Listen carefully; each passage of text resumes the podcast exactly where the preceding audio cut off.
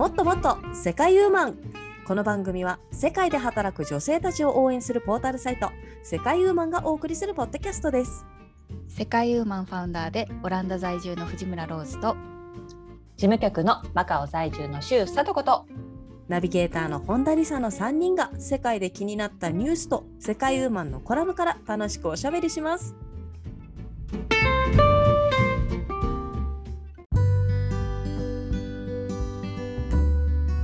こんにちは。最近月が回ってきた本田理沙です。ローズさんと佐藤さんと一緒に今日も楽しくおしゃべりしていきたいと思います。よろしくお願いします。よろしくお願いします。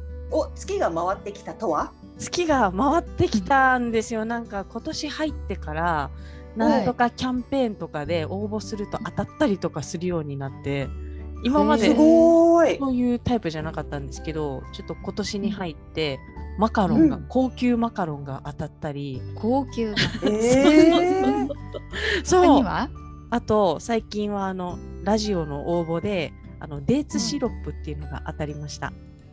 デーツシロップ？あのデーツ？そうそうそう、デーツ。あ甘いやつよね。甘い星星星うんドライフルーツみたいなそうみたいなやつだよね。よくあの中東のお土産にもらうやつ。そうそうそうそうあデーツそうです、そうですそうです、そうです。あのイラン製のデーツなんですけれども、えのシロップが当たったり、あとはあうん。のすごい。ゼペットのゼペットっていうあのえっ、と個人的なこのアバアバター作るやつあるあるじゃないですか。うんあのはいアプリで、あれのなんだったっけ、お正月キャンペーンとかでなんかあのゲーム内で使えるコインが当たったりとかしてるんですうんよ。すごいね。はい、嬉しいですね。当たり屋だ。当たり屋っていうとなんかか車にパーって行く人みたいだけど。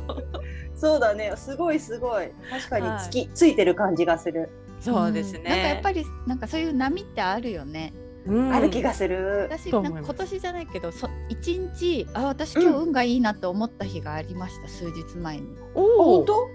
どんな日だったの？何だったかな？なんか例えばあのほらよく信号に引っかかる人と、はいはい。スースー行ける日と、うんうんあるね。なんだったかな？なえっとねあ。あの駐車場のカーパークがもう,、うん。もうあからさまに混み合ってる地域に行かなくちゃいけなくて、うんうん。あどうしようと思って、まあ、早めに出たんですけどたまたま1個空いててへえそれがあの不動産のね私今家探ししてますからあうん。不動産の内見の日だったんですよ。うん。うんうん。でそこに車をなんとか止めて時間通りに着いて家を見せてもらってうんうん。だからまあそこの家もまあこれもいいけどああなたにじゃあ良さそうなもう一個あるからじゃあもう一個あのもう一個紹介するって言われて、まあ、まだ見に行ってないんですけどね、うんうん。まあそれに決まればいいなとかあー。へえ。結構そうですね。駐車場とかでなんかラッキーを感じてるあそうか、スムーズに止められるとかね。あ小さいですけど。うんあでもね。いやいや、でもね、うん、はい。い、いんじゃないですか、そういうのは。うんですよ。あれでしょ？あの駐車場の天使がいるんでしょ？あ、言ってた、言ってた。駐車場の天使がね。駐車場なさそうと思ったら心の中で「天使さん」って言ったら、うんうん天使さんが駐車場を見つけてくれるらしいすごい、ここだよって言って。こっちだよ声とか聞こえたことないけどうん、あ、開いてたってことがよくあるんです。すごい。うーん。それをあのねお友達から教えてもらって、うん。うん。駐車場空いてないとねもう本当大変なんですよ。ぐるぐるぐるぐる回って。そうだよね。う、ん。時間かかっちゃうもんね。わかる。いつものことだうちの周りで特にもう駐車場が結構な競争なんで、うんうん。結構ね見つけてくれるんで皆さんもよかったら天使さんに。天使さんに。困った時は天使さん。うん。あんまり大きなねお願いじゃなくて。駐車場とかそういう駐車場ちょっとうんね。ちょっとラッキーが欲しいなって時には。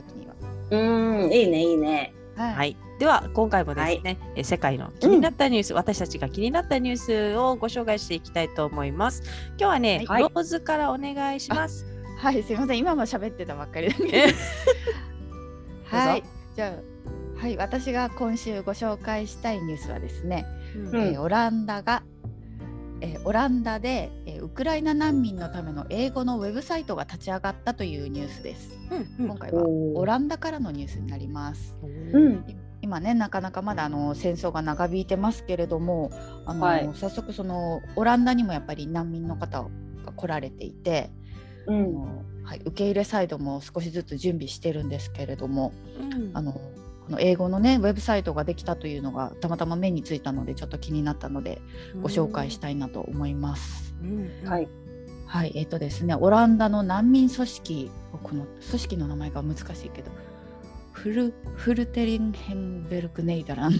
な長はい いちょっと弱い弱い腰の はい、発音でしたね。民難民今組織を サポートするような組織だと思うんですけど、うんうんそれとあの赤十字がですね、うん。戦争から逃れてオランダにやってきたウクライナ国民の方のために情報を集めた英語のサイトを立ち上げて、うん。えーその中にはですねあの住居のこととか学校のこととか仕事のことうん。それからペットの扱いなんかの情報に関する情報なども含まれているそうです。で、えっと、オランダにはですねこれまで約8,000人のウクライナ国民があの到着されていて、えっと、政府の方は少なくともこれから5万人主に女性と子どもが来るというのを予想しているそうです。うん。えねえでままあ、これからその政府の方はこれからウクライナの方にどういう在留資格を与えるかとかなどをうん。検討まして、まだ決まってはないんですけどそれももう4月のつ1日今月いっぱいぐらいまでには決めて、うん。もうあのはい。でその子どもたちも来て推定1万5,000から2万5,000人の子どもたちがオランダの学校に通ってオランダ語を学び始めることができるんですね、うん。準備も進められているそうです。うんうんーうん。えー。なんかあの早いね。ね。うん。そうそう早いなと思ってね。やっぱ日本も受け入れるって言ってると思うんですけど、うん。今コロナのあれでね日本大変なんですかね。うんうん、でもなんかニュース聞きましたね、日本でも受け入れを検討してて、みたいな話で。でしかもあのちゃんとこの働けるビザを発行するような話をニュースで聞きました。ううん。んあとあれでウェブサイトまで立ち上げてなんか具体的でしょ？早いですよね、うん、具やっぱり。体的、うん、やっぱり安心だよね、そういう情報が手に入るっていうのが一番、うん。やっぱまずそれがないとね。うん。うん混乱しちゃうもんね。どこ行っていいかわかんないしさ。何誰に頼っていいかわかんないもんね。ううん。んいやそれは素晴らしい。なんかツイッターで見た情報だったんですけどやっぱりその女性とかあの子供が多いっていうのもあのやっぱりウクライナの男性の方はあの残らなきゃいけないみたいで戦うために、うんうん。それでやっぱりどうしても、はい、女性と子供が多くなるっていう話でしたね。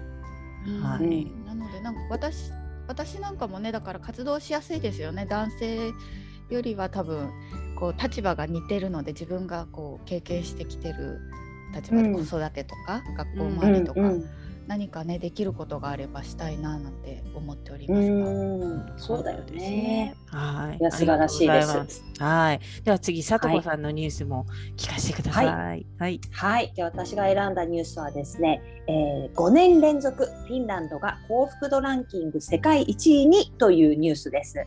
あのーはい、やっぱりね北欧の地域ねやはり幸福度が高いっていうことで有名ですけれども、なんとフィンランドは本当ね5年連続で今回もね1位を獲得しました。でこちら幸福度ランキングというのは、えー国内総生産の GDP ですね。それから健康寿命それから人生の選択の自由度それから社会の腐敗度といった要素に加えて、まあ、国民に幸福度を聞いた結果などをもとに総合的な幸福度を測って国連がね毎年発表しているものなんだそうですけれどもうん。あのちなみにね日本は54位でん？昨年の40位からね順位をちょっと下げちゃいました。あらあら。はい、で、まあ、この、対策が悪かったんですかね。うんそうかもしれないですね。ちょ結構っとストレス度が溜まってるの、うん、かもしれないですね。で、まあ、フィンランドなんですけれども、まあ、この5年連続1位っていうもう不動の地位をね獲得しているわけなんですけれども、まあ、やっぱりね、何がこの幸福度が高いのかというとあの有給の消化率が100%とかあとは平均睡眠時間が7時間半とかね。あと、まあ、GDP が日本の1.25倍。そしてね特筆すべきは午後4時になるとオフィスから人がいなくなります。みんな帰りますっていうね、うん。あのそういう感じの。すごい。はい。夕方からはうちのオフィス5時ですね。あ本当？オランダ5時になるともう人いなくなりますか？5時ねピタッと。ああそうかそうか。何人かいますね。うん。だからまあその分ね家族と過ごしたりとか趣味とか勉強とかね自分のプライベートにあのうん。充実した時間が過ごせるようになってるみたいですよ。確かに。うん、いいね。そうなんですよ。で,、うん、でフィンランドの人もねやっぱりそのインタビューとか私もちょっと見ましたけど、うん。やっぱりね政府を結構信頼しているというかなんか政府がうまくやってくれていてで私たちとも協力関係にあるから物事がスムーズにいってるっていうなんか実感を持ってる人が多かったイメージですね。ううん。だからまあ結局、うん、積極的にこうまあ政治というかそういう街づくりにも参加してるっていうなんかあるんでしょうね感じが。うん。これはなんか本当に1位って感じですね。なんかううんん、ねオランダともオランダも多分そこそこ高いと思いますけど、やっぱ1時間ね、うんうんオフィス出る時間違うし、1時間はいはいか。はい。ちょっとうち早いと思うんですけど、うんでもまあ、うん、5時半とかなんですかね。うーんちなみに他の,、だねあの2位以下の国とか。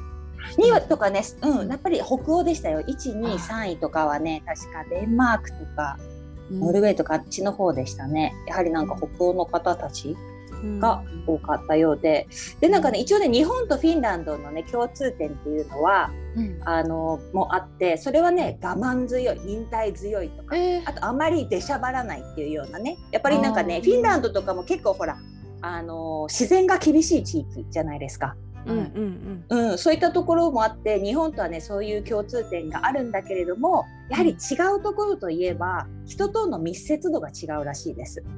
あの日本だとやっぱりちょっとある程度距離を保ってとかね人ととの間の,、うん。うん。あのこ迷惑をかけちゃいけないとかさそれこそ今日先週話したりとかしましたけど、あ自分のことは自分でするみたいな結構自己完結型に対してうん。あのフィンランドの人たちはねあのほらもう冬になると真っ暗じゃないもうあっちの方なんてさ。うんだから結構うつとかいう話も出てくるんだけどそういう時は積極的にみんなコミュニケーションセンターとか、まあ、そういうコミュニティ、集まるコミュニティの場所に行ってみんなで話をしたりとか、やっぱり積極的にねあのコネクションを持とうとする人との。そういうところがねうん。ちょっと違うところがあってじゃあそこがちょっとやっぱり幸福度とかにも関わってくるのかもしれないなっていうふうに思いました。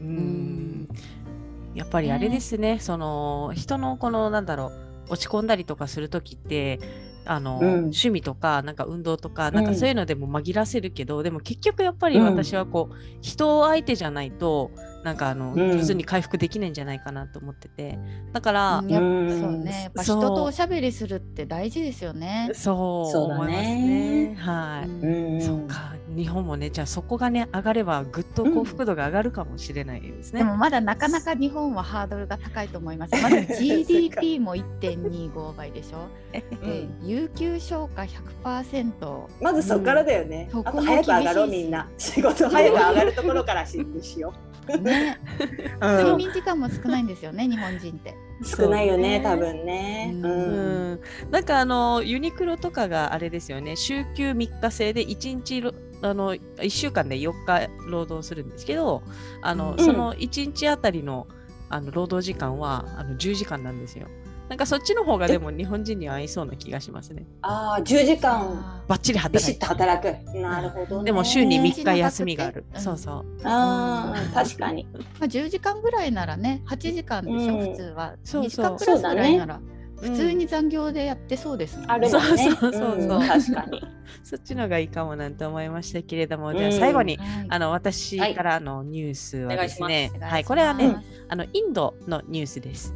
はい、はい。インドで新郎がカツラをかぶっていることが知った神父が失神。えー、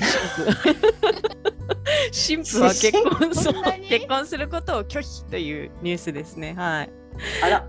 そう。へーそうですね。インドで結婚式当日、新郎がカツラをかぶっていると知った神父がショックをショックを受けて倒れてしまったということだったんですけれども、なんかどうもあの、あの結婚式の時にこう頭になんか男性もかぶるんですよね。で、なんかあの、うちょっとずずっとなんか頭をこう気にするようなそぶりあのすあのすことをしていたあの、うん。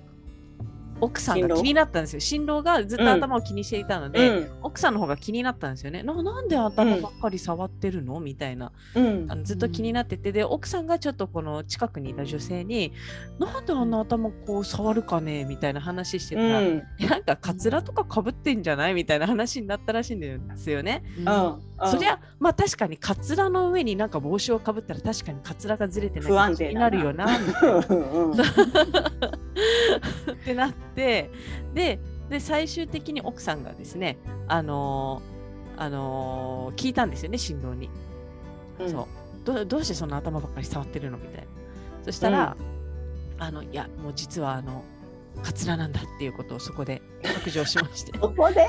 そこで。そこしかなかったの？はーってなってそっとしてしまったわけですよね奥さんが。へはそんなーにショックだったんですかね？もうショックだっギャップが激しかったのかなそうですね。うん。ねであの、まあ、出席者の話によると、まあ、神父はね、うん。あのどんな犠牲を払ってでもハゲた男とは絶対に結婚しないと。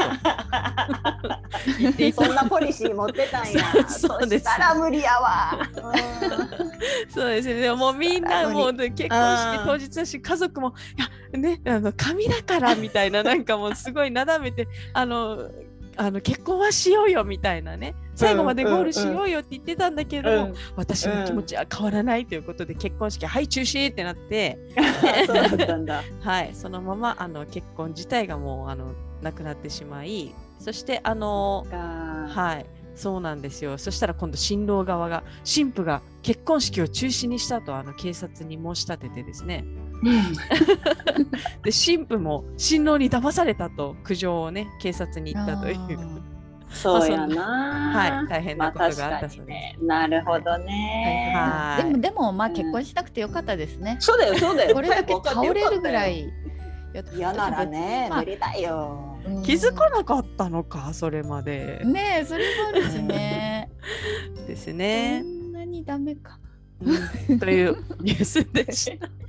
はいありがとうございました。はい、では、えー今回のねコラムご紹介させていただきたいと思います。今回のコラムは2022年2月25日ブラジル在住のひろみさんが書いてくださったコラム「ブラジル人の恋愛事情ブラジル人との恋愛結婚で気をつけた方がいいこと」というコラムからおしゃべりしていきたいと思います。はーい。はーい。はい、情熱の国ブラジルよ。いやーね。あしかもあのこのコラムはねあのもう一個前のやつあるんですよね。うんうん。はい。そう。結友婚結婚の話結そうそうそう。婚までに。結婚までの5ステップね知識と言いますかね。そうですね、そうですね。うん。そちらを読んですべての段階にねそうすべての段階に名前がついてるってことですよね。そうです、そうです。あの、うん。友達からけあの結婚するまで、うん。夫婦になるまでに名前が、あの5ステップあるよという話でしたね、前回の。はい前回でがはいこの前のコラムでは。で、そのまあ、うんステップ1はまあ友達と。はいはい。で、ステップ2が友達以上恋人未満ですよね。カレピッピっていうところですね。はい。カレピッピかカレピッピですあね。カレピピなんかちょっと懐かしい。本当に。何だったっけ？何だったんだろう？カレピッピ。はい。友達以上恋人未。満。はい。うん一伝説の瞬、中で。一瞬流行りましたね。はい。で次が恋人で婚約者そしてあの夫婦という形になるんですけれども。うん。だからカレピと恋人違うわけでしょ？今リサさんが言ったのは。そう。ですうん。そうです、カレーピッピと、ね。はい。違うわけですよ。うん。でうん、でまあこのステップの中でですねあの何ですか？お試し期間っていうのがあるんですよね。そうなんですよ。はい。それがですか？ねそうそうそうそうフィカンチのところうん。そう、これね友達以ちょっと上恋日本人未満。はない感覚ですよね。そうですね日本人って最初からあの告白して付き合ってくださいみたいな感じのとこから始まるもんねお付き合いが、うんうんうんね。でもそれはないんだよね、うん、ブラジルではね。なんとなくしちゃってるか。うんそうそうあのなんか告白から始まるのはかなり特殊みたいですね世界で見ても。まあ、確かにそうだよねよくよく考えてみたらマカさオとかは？マカオとかどうだ二人の恋愛は？どうなんだろうか どうだろうか。ね告白、うんでもでもええ告白されたの？忘れた。ちょっとそうだね。あんまりはっきりしてないかもしれない。うん、私もはっきりしてないです。デートうん。何回かして、で、うん。あ付き合ってるってことでいいですか？みたいなそういう感じだったから。じゃあ一緒ですよね。うん。そうですね。ううんん。うんですね。はい、でいやでもそのお試し期間も私はいいなと思ったんですよ、こう好きな人がね同時に現れるかもしれない、あとはこのタイプがそうそう。た気になる人がほらタイプが違う。あ私はどっちもなんかあのタイプだけどどっちも選べどっちか一つなんて選べないみたいな時があったら本そお？ういいなと思った。当そっちょっと魔性か今ちょっと声大きいのがね 声大見えきい。いいや。いや見えましたね。ちょっとリサさんのねちらっと見えましたね。そうそう。いいじゃないですか。確はい。そりゃそうだよね。いいと思う人がねあの複数現れてもうん OK だもんね、お試し期間だったら別に束縛してる関係じゃないから。そうそうそうそう。ちょっと。そうえー、でもさ、はでも逆逆に、まあ、自分はまあ一人でいいかなって感じうんだったけど、向こうは複数こうお試しがいてうん、はいそれでやっぱり君はいいって言われたらすごいショックじゃないですか。まああの、うん温度差が違うとね確かに 確かにね。温度差ね。私はちょっと結構いい感じで好きだけどみたいな感じなのが 相手はまあ本気なのに、うん。うんはいやそこはでも情熱でいくんじゃないですか。いや私の方が好きだからみたいな。ああー そうそう 絶対振り向かせてみせるみたいになるかなと。なるほど燃えるのかそうそうそうそう。わからんけど。ねうん。他の女の子もそんなんだったらバトルになるんそうですか？バトル乗るんじゃどうなんだ。だろだったら面やだ白いな。な大変そうだなだからね私なんかこうこれ読んでってあまあもともとブラジル人との恋愛って言ったらちょっとなんか難易度高そうだなっていうイメージがうん。うん。そんなことない？なんか結構ほら確かにあのブラジル人ってこう明るくて、う明るい。日本人とこうコミュニケーションが違うからもう、うん。うんあいいなって思っちゃうんですよね。うん。うんうんがゆえにですよ。うんうん。がゆえに。はい。本本気でねこうはい。付き合うとしたら結構なんか難しそうだなって思う。うん。あーそっかそっか。そうだよね。まあ私にもこんなに最初から優しいということはだなみたいな他の女性に至っても同じ同じ優しさを分け与えているのであってだなみたいな感じでね。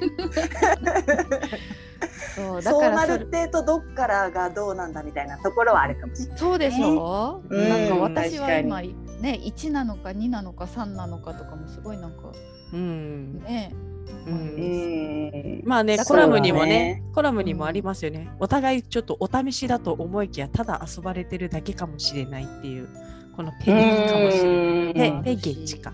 うん。うん難しいね。駆け引きがね、駆け引きがそうね。だね。大変だと思います。ううんん。そうね。でもまあうん楽しいと思うけどね。なんかそういうさ、ザ恋愛みたいのをなんかエンジョイしてるところではあるような気がしますけど。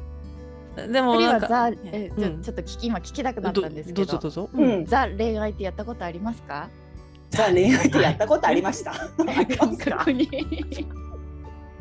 難しいでも付き合ってる時は結構そのそうだね盛り上がる時だってそれはあるよね。そうだよ。まあねそうですね。うん遠遠い目みたいな。あとあとあれですよねあの遠距離恋愛とかも結構、うん。ねん。燃え燃え上がりますよね。燃え上がるね。うん。うん。でもでもね大変ですよね遠距離とかも。遠距離はね、あの、バカになったね、あの時は。あの私はあの遠距離時代があったんですけど、そのマカオと日本で遠距離時代があって、で、あの、付き合ってすぐあの遠距離だった。まあ、最初から遠距離だったんですよね。だから、やっぱり最初はこううん燃え上がってるから、もう会いたくて会いたくて、あの、うんうんうん。しょっちゅうお互いあの日本に行ったりマカオに行ったりしてるわけですよ。おーねうんであの来た会ったら会ったでやっぱりお互いいい思いしてもらいたいからどんどんお金使うわけですよ。だから、うんはい飛行機代も高いしなんかあの、そうだね。そうホテル取ったりとかあのいいとこ食事連れてったりとかしてたらあっという間にお金がなくなりましたね。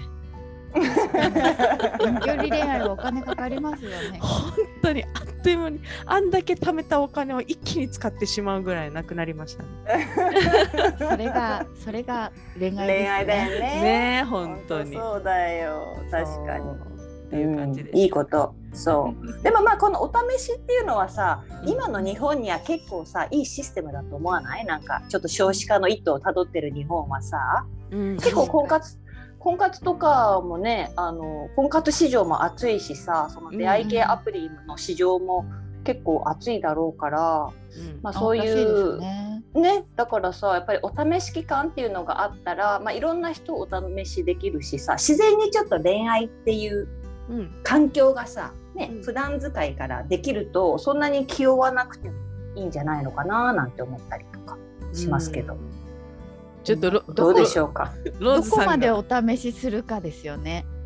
ローズさんがちょっとなんかそうだねねややこしいわーって顔してますね。いやいややっぱり私は真剣に付き合っちゃうと思うんですよ。うん。あ最初から？うん。まああのうんまあ徐々にですけどでもそのうん。何人かから始まって減らしていくようなことはとてもできる気がしないんですけど、うーんそうかそうね、なんかか。まあ一人とね付き合ってて、まあ、だんだんこうねあこの人ならまあうまくいきそうだって感じでこう一人ずつのお試しだったらまあいいけど、うんうんうんうん。うん。大変そもうどうなんだそうそえでもなんかどうですか？ローズさんはなんかこう出会いはいを求めてた若い時期もあったわけじゃないですか。うだから今ですよ今 今かですか？シングルになってうんどうですか？出会いは。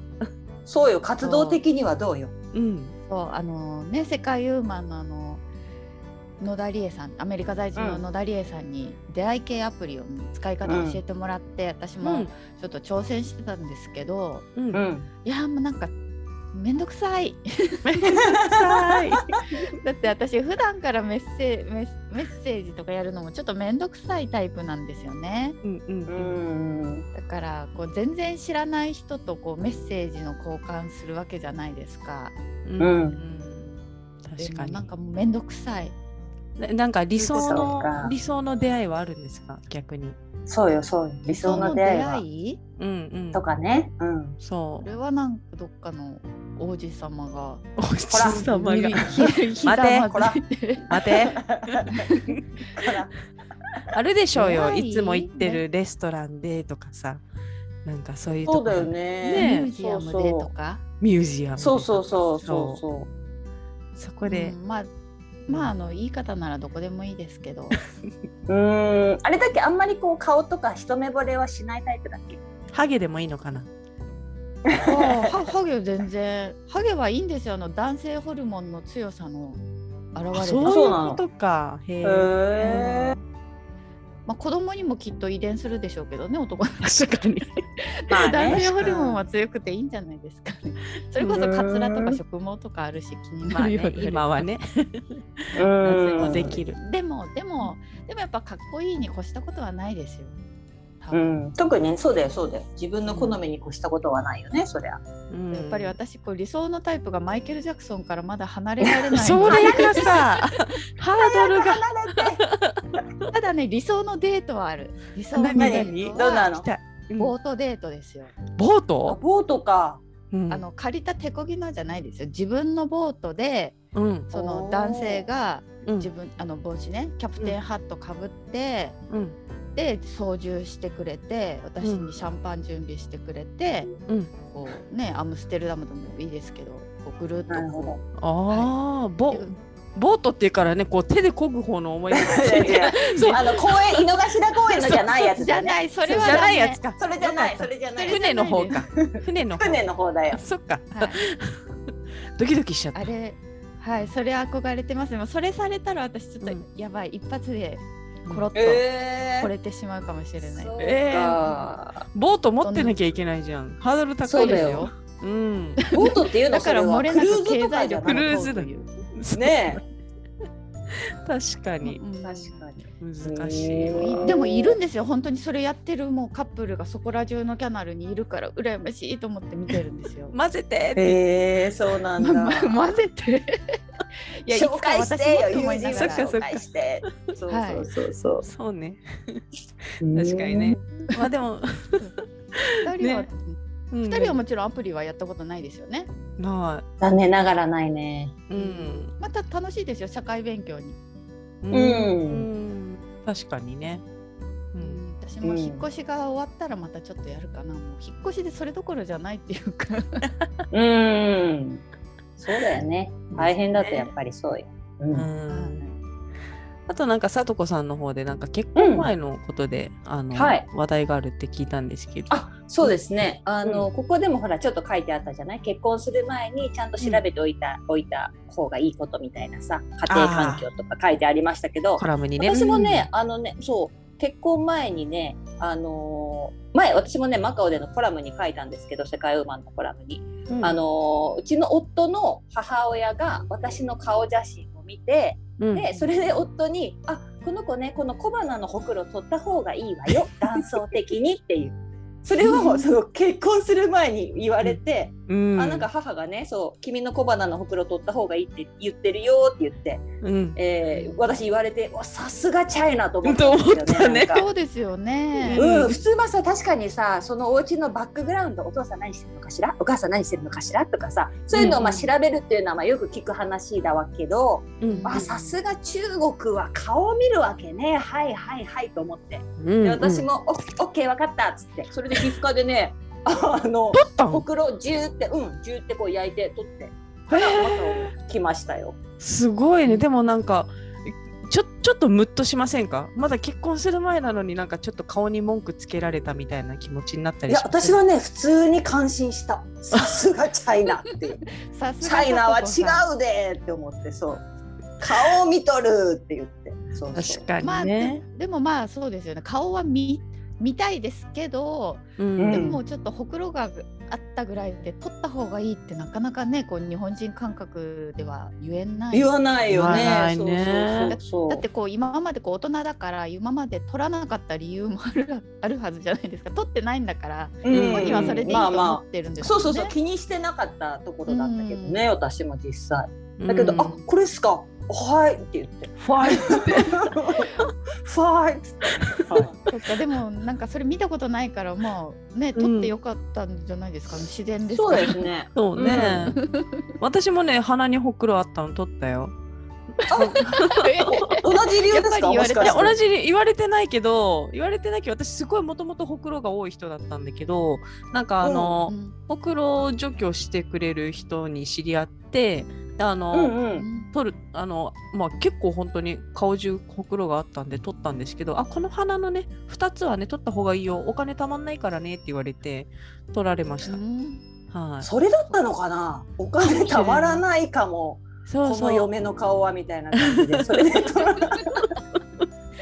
取ってって言わかれたのもしれない。そう、えー、でなんそっかそかっか。顎のほくろはやっぱり食べ物に困らないように残した方がいいよって言われてこの顎のやつだけは残されましたけど、はいあいいよね。それあのマリリン・モンローだっけ？マリリン・モンローあそう。ーかわいいマリリン・ボクロ。うんうんうん。でも本当はもういっぱい私多分ね首とかまで含めて50箇所ぐらい取ったもん、えそれって、えー、本当？うん。それってかなりお金かかったんじゃないの？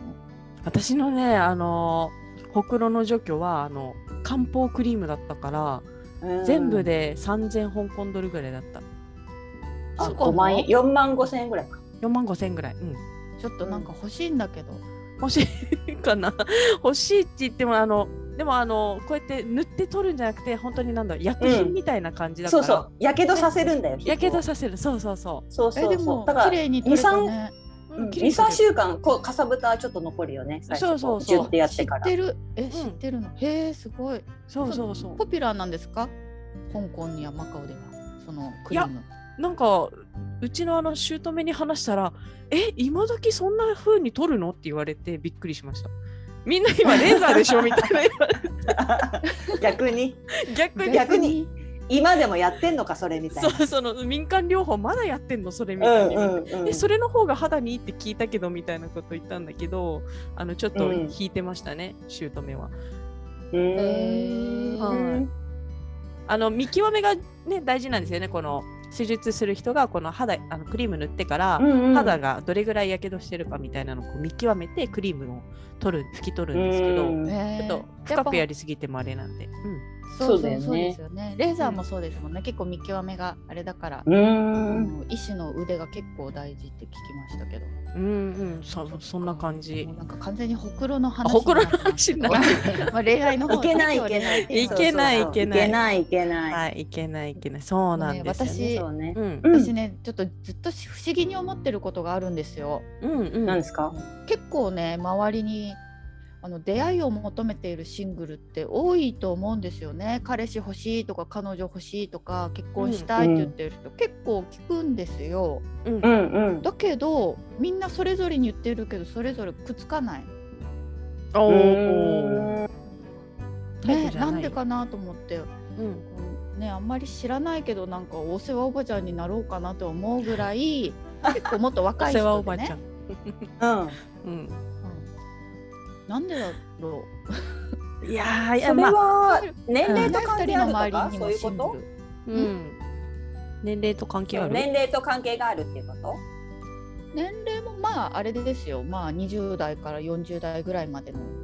うん。あそうなんだ。まあ普通の、うん、結婚したことある人もない人も、うんうんうん。結構ねやっぱ彼氏欲しい彼女欲しいって言ってる人いると思うんですよね。うんうんなんでだろうな。いやーやっぱ恋愛はこう直感ですからね。ビビッとくる人じゃないビビッと待ちだよねあビビきっと多ッと来ない分みんなのかも。な近すぎてビビッと来ないのか。よくだってね出会いがないとかっていうのはまあよく聞く話だもんね。それそれそれよ。出会いがないっていっぱいあるじゃんと思っちゃうんですけど、うんうんうんうんうん。でも確かにビビッと待ちじゃいない？やっぱり。と思ん。何？うビビッと待ち。ビビッと待ちか。うん。ライブアンテナが鈍っこそうかして叩いてこうパンパンってアンテナの問題動け動けっつってこうちょっと受信してないそうそうそっどうしたらいいんでしょうね。どうしたらこのアンテナの感度が良くなるのややっぱまずはさ目目を合わすことからよやっぱりなんかしてくれてさなんかあありがとうニコとかさ、そういうのをさもう自分からちょっと目のアイコンタクトを取りに行くようにしたらさ結構出会いとかはあると思うけど、ど確かにね。なんかうん。あのーあんまりなんかこうシルエットでかっこいいなっていう人がいたら目合わせらんないもんね確かに。うあそう わかる。かっこいいって分かってるそう人かっこいいって分かったら、そうなんかこう話してるようでこの眉毛ぐらい見ながら話してたりとかして。はわかるわかる。い。でですねそれならやっぱり、でも私ねねけうん。結構ね日常的にときめいてはいると思うんですよ。あそうなん？うん。っていうのはあの息子もそうです息子もね背が高くなってきて、うん。うん。息子の友達もみんなかっこいいんですよ。ああそうだよね。みんなも大きくなってきてね。うん。そうもうねなんかキュンって感じ。あの、先はねないですけど、うん。うん。もうなんか可愛いのとかっこいいのとうんうん。ねうん。まだおじさんが入ってないから。うん本当にひたすら美しい感じですよ。はいはいはい。いいね。だから、はい、かっこいいなと思うけど、うん。恋愛にはつながらない。そうね、まあまあまあそうだね。そうだね。恋愛対象で見るとしたらまだ子供っぽいよね。うん、まあうん。そりゃそう犯罪になるわよはそれ犯罪犯罪。使う 中学生に中学生の男の子にちょっと色目使ったらそれ犯罪になるわよ 気をつけないとね。嫌われちゃうから。そうよ。本当よ本当よ。そうね。よそうよ。ごめんね。なんだっけ？そさとこさんなんか言ういやとしてたよ。私がねそのアイコンタクトをさそのうん押す理由っていうのがあってさ私昨日、う昨日ねもうテニスきゅマカオがさ今すごい湿度が高くてもう湿度うん。90%ぐらいあるの今。サウナの中でさテニスをしたようなもんででそれでヘッドヘッドで帰ってきて昨日はねヘッドヘッドで家に向かってたわけよ。うん。そしたら、まあ、そのちょうどねあの小学校の子たちかな男の子さ小学校34年生ぐらいの男の子たちの集団とこうすれ違った時に、そこのね男の子が23人ぐらいかな私の目をまっすぐに見てね「ハロー!」ってすごい笑顔で言ってくれたの。おで私はさもうヘトヘトで帰り帰ってる途中だしさ「え知り合いの子かこの子は」みたいな感じで一瞬戸惑ったんだけどさ、うんあまりにもこうなんていうの純粋な目で私の目をバッて見てきてこうニコって「ハロー」って言ってきたからさ、こっちもつい嬉しくなっちゃって「ハロー」ってこう言い返したら もうその男の子は「はいよっしゃ1ポイントゲット」みたいな感じでさ、うん。多分男の子たちとそういうなんか遊びをしてたんだよね。そのさハローっていう挨拶をした相手が、あの返してくれたら1ポイントみたいな感じで。で家に帰り着くまで何ポイント貯まるかみたいな多分そんなゲームをしてたと思うんだけど、うんうん。それにしてもやっぱりね本当にこうなんかまっすぐ自分の目を見てくれるっていうのの驚きと新鮮さとうん。可愛さっていうのはね、うん。一気にこうそれがいくら遊びであってもね、うん。いいやつだなお前たちはみたいな感じでさ。本当？あそう。うん。そう思ったから、ううん、やっぱりねアイコンタクトは結構重要だと思ったよ。挨拶は結構ね点数稼げると思うよ好印象。うん いやでも確かにあの、うんまあ、オランダ人かなオランダ人の男性ってすごい目をそらしてくると思うんですよ。そうでなそうだねんかこう話してたらやっぱ目って見るじゃないですか。見る見る。うん。見るけどとかなんかこうまあ街とかでもこうパッてなんかそさりげなくそっち見た時にたまたま目が誰かね、うんうんうんうん。あってすごいそらされるんですけどあれなんそんな嫌わないでそよって思うぐらい。違うそれは多分ローズにしかさローズの綺麗さにあってちょっとそうそうそう。みたいな感じになったんいやなんかだから私見つめすぎたのかなと思って。あ逆に。そうそっか。そっ気をか使うんですよ変に。その何にもこっちはあのそういう気もなくただこうんう話すためにこうね、うん見てるのになんとなくなんかそらされてる気がして。うん。うんだからでもここぞって人にはそれに負けずにこう見つめてるんですそうよ。よね。そうよそうよ、うんそしたらもうハンターみたいな。このハンター。みたいな感じで。そうそうそう狩りに行って狩りに行けば多分そうそうね。いやでもねあのブラジルねブラジルでは日本人はあの男女ともにモテますって書いてあるんで。すそうなののよ。そう。そうそうう。んちょっとこれそうなんですよ。い行かなきゃっていうのもあれだけどちょっとどんだけモテるかなって気そう持ちになる。そうブラジル人が相手だったらなんかすごい受け身で大丈夫そうですもんね。なんかうん。向こうがこう楽しく盛り上げてくれそうな、うん確かに。思い上げあの思い込みかもしれないですけど、うん。うん。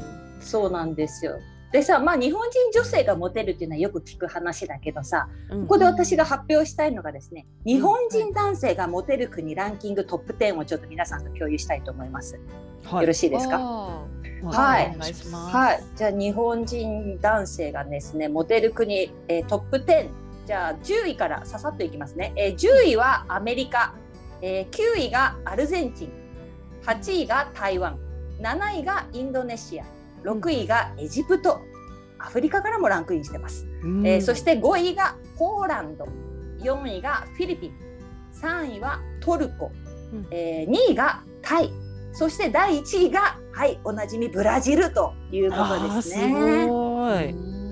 うん、やっぱりなんかね親日家親日家の国はやっぱり日本人に対するまず印象がすごくいいと。あそういったところでそうすね。うん、そういったところでね、日本人男性もすごく好印象で迎えられるっていうのもあるらしいですよ。あれでもか日本人男性って世界でモテないんじゃなかったっけ？っていう印象あるよね。やっぱりなんか、キャ華奢だしちょっと小柄だしみたいな感じもあったりするけど、男尊女卑的な。そうそうああそっジちのェントルね。感がね。そうそうそう、うん。そうね。うん。うん、侍のそうですね。騎士でモテるのかな逆にああ侍っぽい。の。そうかっこいい。ちょっと一人で自立して。的な感じ？そうそうそうああそっかそっか。うん。そうですね。なんかうん。でもその中にもその優しさとかまめさがある人ですよね。そうそやっぱ、ううんん、あの昔かたぎに何にもしない家のことはなんかううん。あの男子厨房に入らずみたいなそういうのはダメだと思いますけど。うん、うん。そうだね。あと無口もちょっとダメだろうね今時はやっぱり。そうですね。だってな、うんやっぱ特に何考えてるかわかんないですもん。そうだよね。やっぱ特に外国人女性っていうのはさやっぱりその褒められてというか、ねやっぱりそういいうのもきっと大事でしょうから、まあ、日本人男性ねせっかくモテるんだったらその分やっぱりあのね気持ちよくこう、あなんていうんですか褒め言葉だったりとかねあの、うんお花持って帰ってくるとかねいろいろなのやって。確かにもっとか、うん、好感度上げればいいんじゃないかなって思いますけど。そうねねうんそこをやりすぎないところもなんかまあ日本人男性のこう魅力でもありますけどね。こう硬派な感じというか。まあうん武士っぽさですよ。ううんうんうん。でもまあたまにはねやっぱりあのあまりにも無口だと本当に何を考えてるかわからないし、うんうん。ね、やっぱりこう似合うこう髪切ったら髪切ったってたまに3回に1回ぐらいは言ってほしいですしね。そうだね。そうだね。うん。さとこさん 髪伸びませんでした？あこの一週間でですか？一週間この一週間でですか？まあ二ミリぐらいは伸びたかもしれない。そうですね。そうだと思います。はい、うん。このこの話にね先週聞いてない人はぜひ聞いてください。はい。先週の話をはい先週の話を。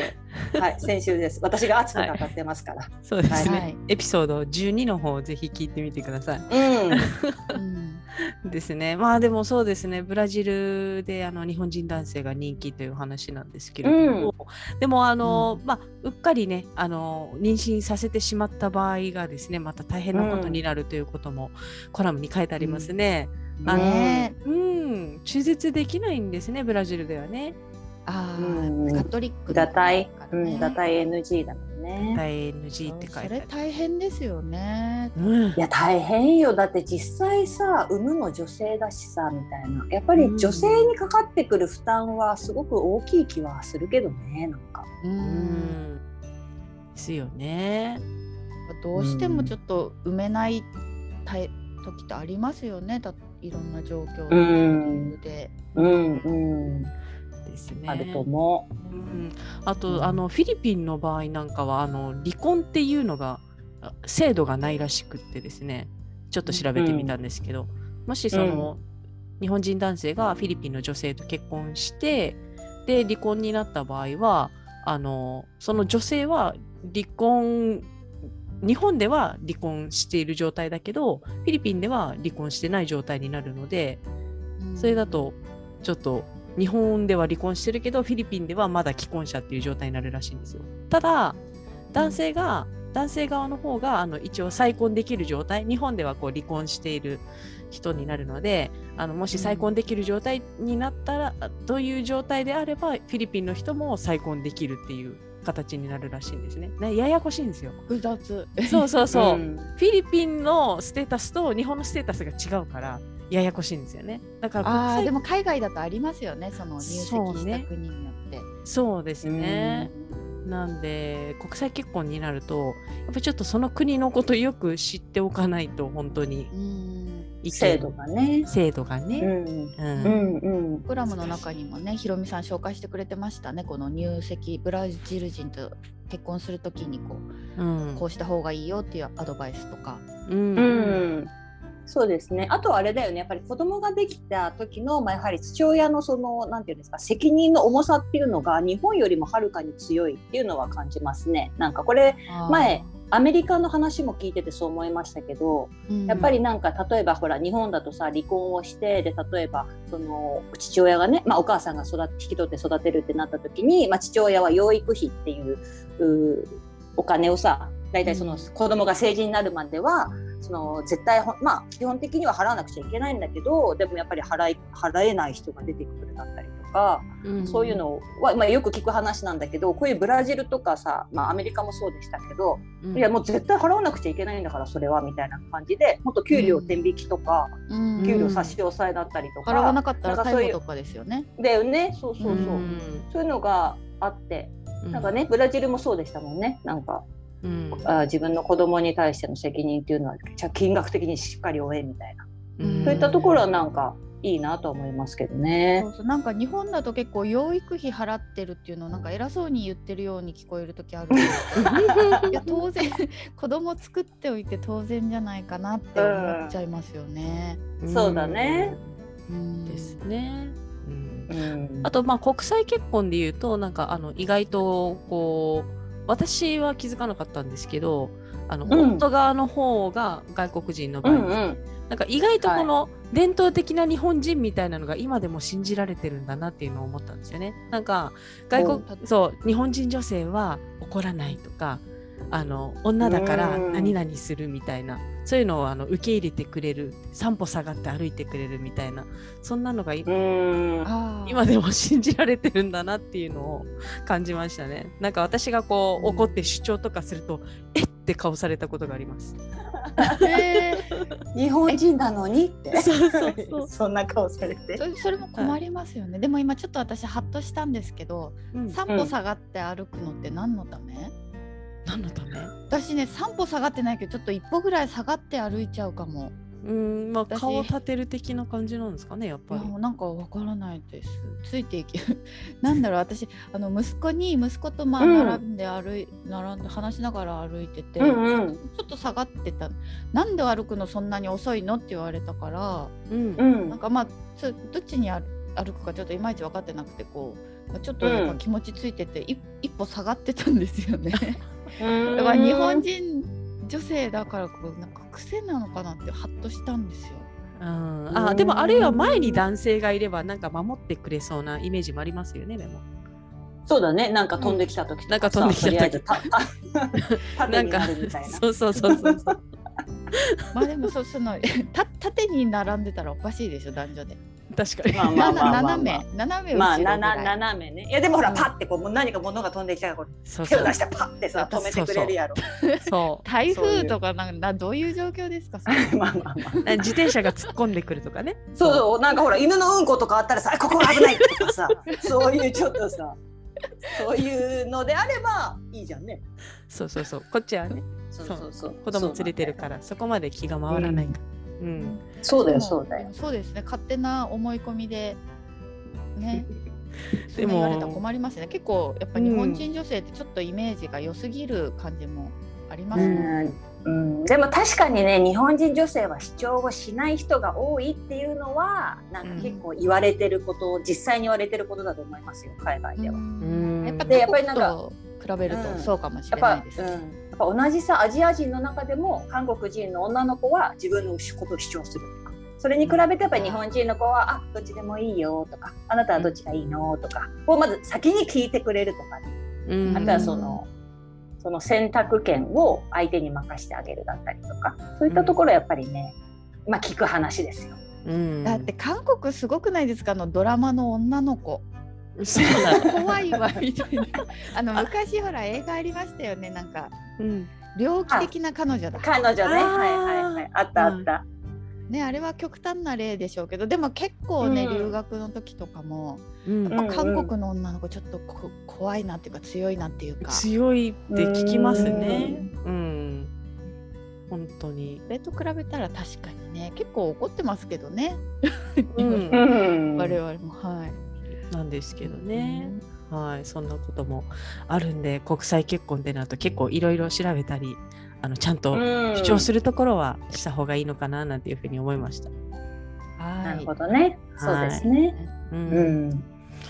まあこんなところでですね、まあ今回のコラムをはい振り返ってみたいと思います。今回のコラムはは2022年2月、えー25日、ブラジル在住のひろみさんが書いてくださったコラム、ブラジル人の恋愛事情、ブラジル人との恋愛、結婚で気をつけた方がいいことというコラムから3人でおしゃべりをしていきました。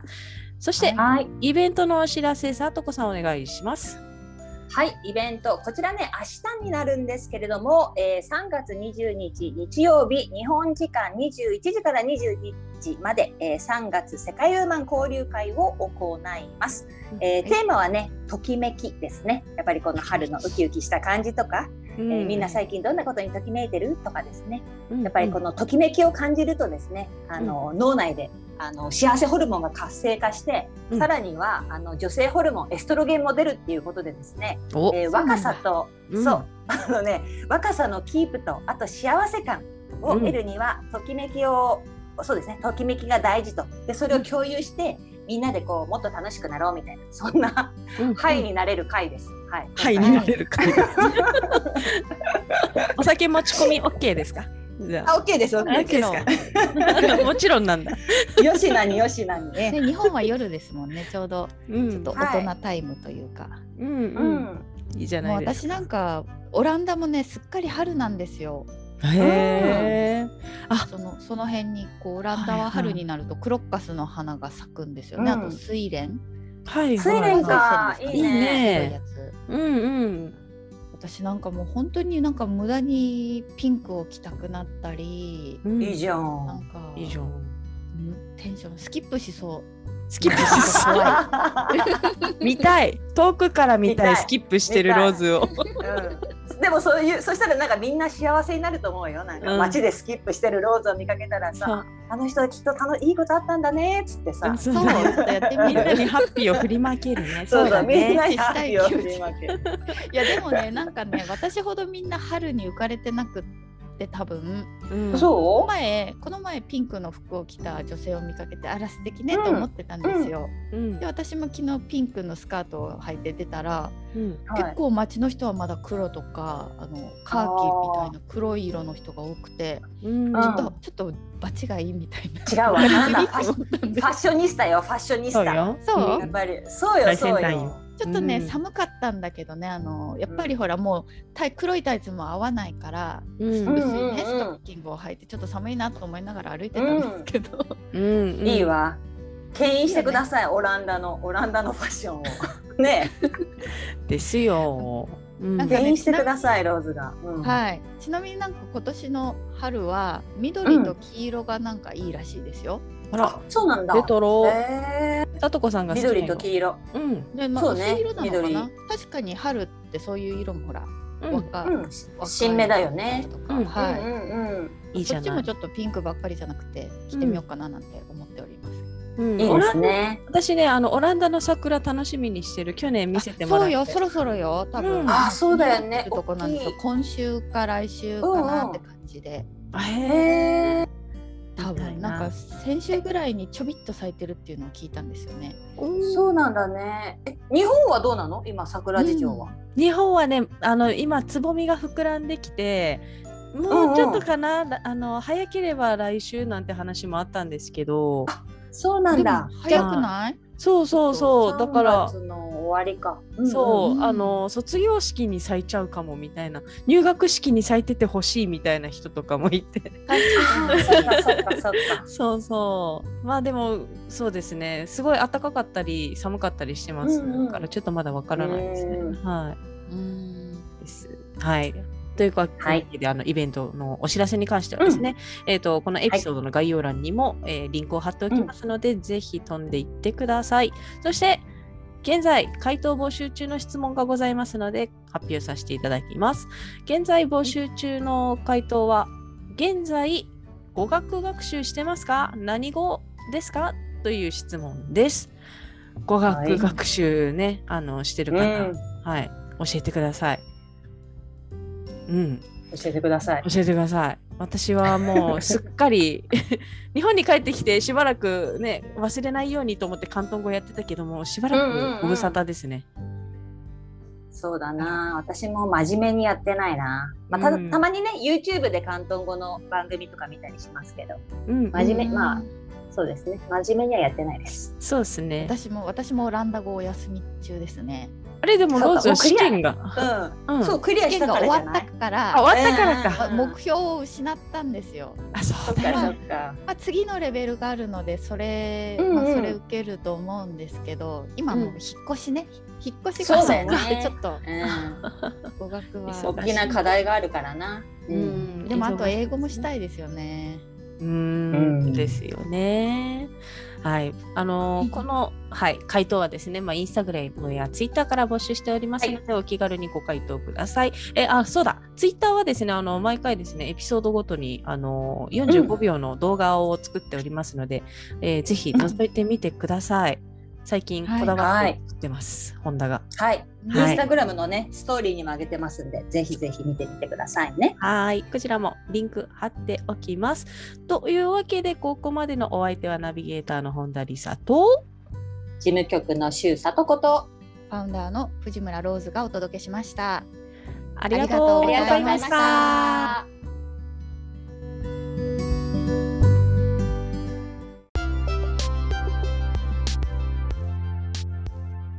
世界ウーマンのウェブサイトは www.sekaiwoman.com www. 世界ウーマン .com です。エピソードの概要欄にも URL を記載しています。取り上げてほしいトピックなどございましたら、世界ウーマンサイトのお問い合わせフォームからお寄せくださいね。それではまた次回をお楽しみに。最後までお聞きいただきありがとうございました。